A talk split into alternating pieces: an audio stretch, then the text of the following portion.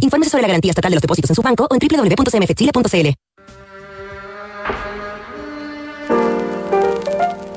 El primer disco de un artista es la carta de presentación que sella un destino glorioso y una carrera universal. Aunque a veces puede ser un inicio fallido o un paso en falso en una trayectoria que tardará en consolidarse. Entramos a Sintonía Crónica Debut, un recorrido de música e historia a través de esos álbumes que iniciaron los catálogos y las aventuras de los grandes exponentes de la música popular, con Bárbara Espejo y Francisco Aravena. Auspicio de Servicios Funerarios María Ayuda. Duna. Sonidos de tu mundo. En el programa de hoy revisaremos el debut de Roxy Music. Estás en sintonía crónica debut en Duna. Mezcla de art rock con destellos de glamour y kitsch, Roxy Music redefinió los límites de la música popular con una propuesta sonora y estética que no entraba en ninguno de los moldes de su época. Su estreno homónimo de 1972 fue el primer paso de una carrera que con el tiempo transformaría la banda de Brian Ferry en un modelo de estilo y elegancia musical. El debut de Roxy Music en nuestra crónica de hoy.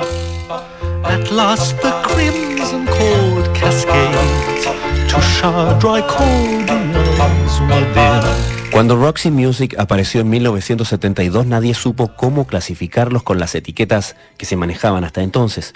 La banda era un híbrido entre intelectuales y cinéfilos, pasados por el sedazo del glam rock y el gusto por las vestimentas kitsch. Musicalmente bebían de todas las fuentes, rock progresivo, hipismo, pop art y hasta se podían encontrar trazos de folk en las canciones que fueron construyendo en sus primeros días. Algunos críticos se aventuraron en considerar a Roxy Music como un fetiche que surgió de la visión romántica que tenía Brian Ferry sobre Hollywood y el cine clásico. Esa proyección fue manipulada hasta el extremo por el saxofonista Andy McKay y el tecladista Brian Eno. Ambos hicieron mutar los sueños de Ferry en estructuras más cercanas al arte moderno y a la experimentación electrónica que comenzaba a ganar espacio en la década del 70.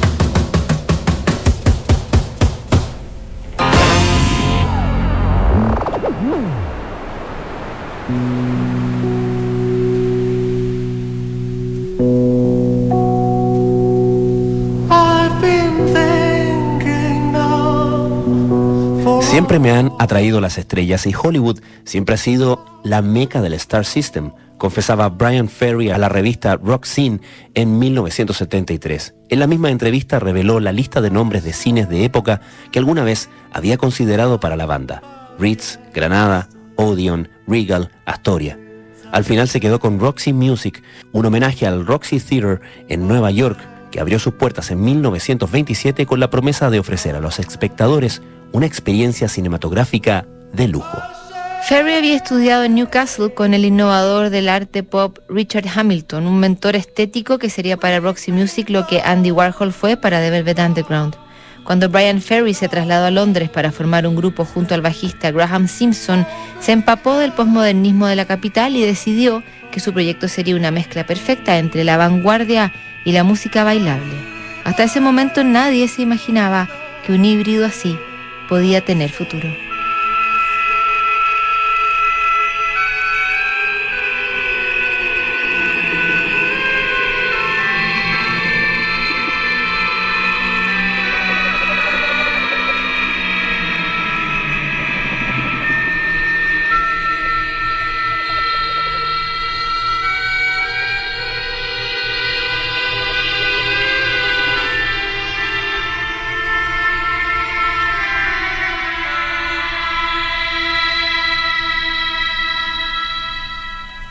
You've got me, girl, on the run round, run round, got me all around town.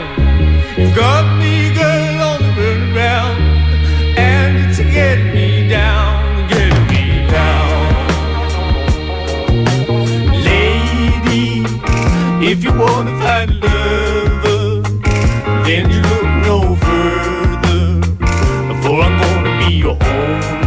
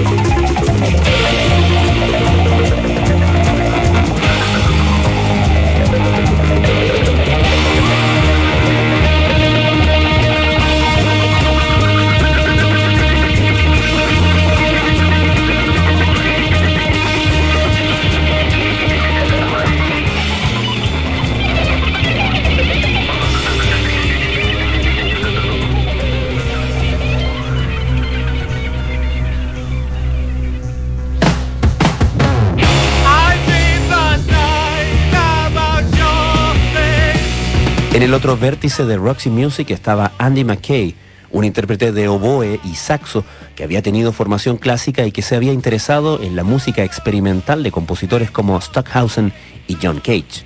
En esa búsqueda se hizo amigo de Brian Eno, un tipo enigmático que era conocido por desarmar artefactos electrónicos y transformarlos en herramientas musicales.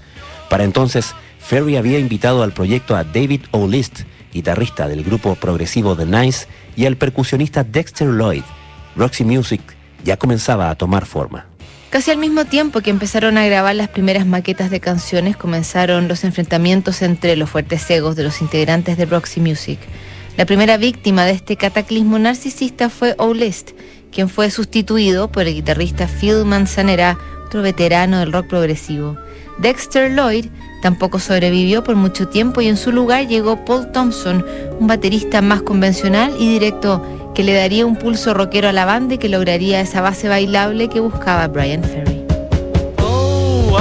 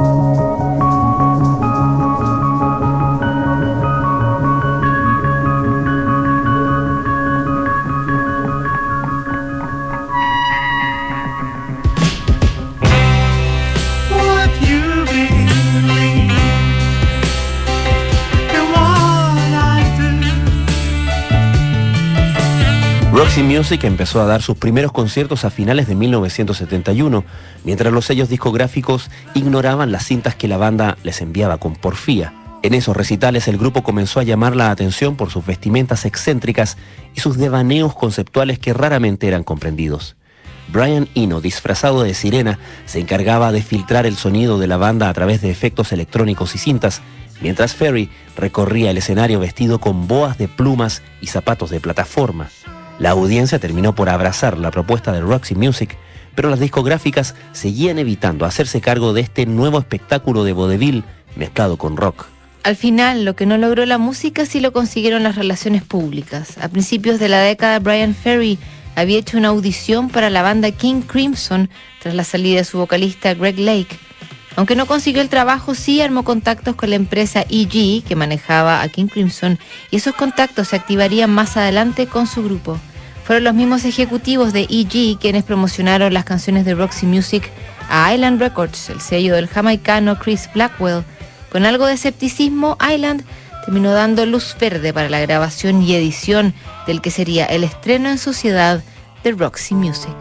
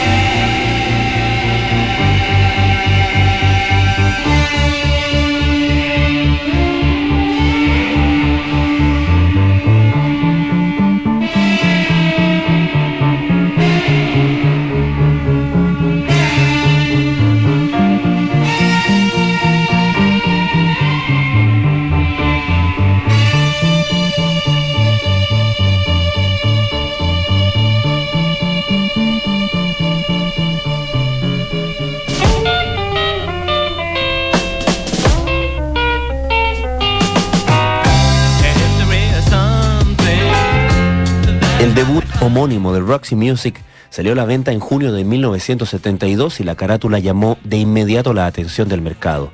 En la foto aparecía la modelo Carrie Ann sobre sábanas de seda con exceso de maquillaje y una estética kitsch que podía confundir a los compradores habituales de la música rock y pop de la época. Las notas del disco, escritas por el publicista Simon Paxley, también presentaban una jerga ambigua e incomprensible cuando decía que los músicos yacen rígidos y fluidos en un lienzo manierista de destellos de cuero negro y bordes duros, tajos de satén rojo y una oscuridad envolvente ahumada. Nadie sabía si era broma o si Roxy Music se estaba tomando demasiado en serio a sí mismo. Lo que parecía una obra excéntrica y delirante convenció a los críticos y redefinió el art rock según las flamantes reglas de Roxy Music. Brian Ferry parecía un crooner de los años 30 a cargo de una banda que pretendía sonar como enviados del futuro. Lo más insólito fue que en la primera edición del disco no incluyeron el sencillo Virginia Plain, que solo entraría en las ediciones siguientes y que alcanzó el cuarto lugar en los rankings de Reino Unido. La canción de dos minutos y medio fue adoptada por los DJs de radio que le brindaron una rotación descomunal en sus programas. Esa canción impulsó a Roxy Music a la estratosfera y los inspiró para grabar For Your Pleasure, el disco que los consolidaría al año siguiente.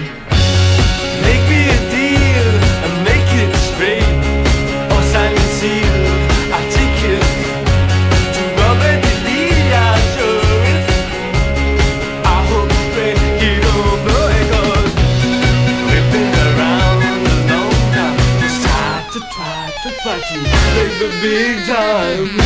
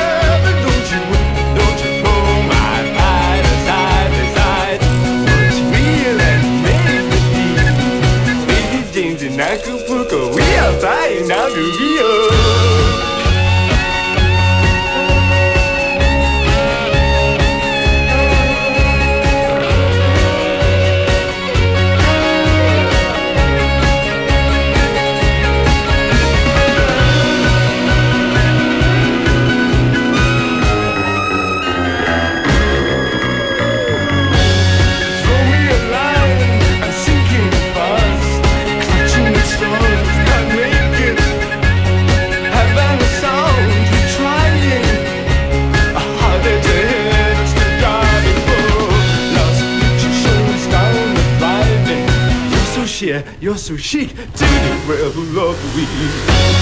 Flavors of the mountain streamline, midnight blue casino floors. Dance the cha-cha through till sunrise. Opens up exclusive doors for wow. Just like the windows look the same.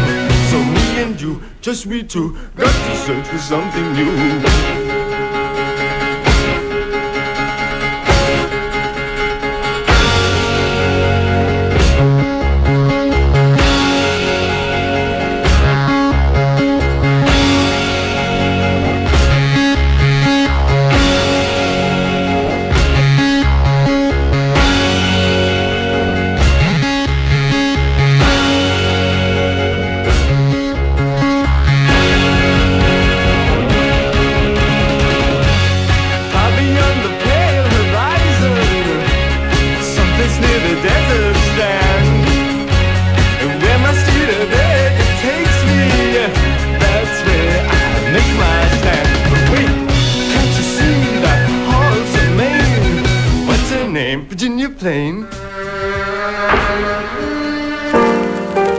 crónica de hoy revisamos el debut de Roxy Music. En nuestro próximo programa, el debut de Led Zeppelin.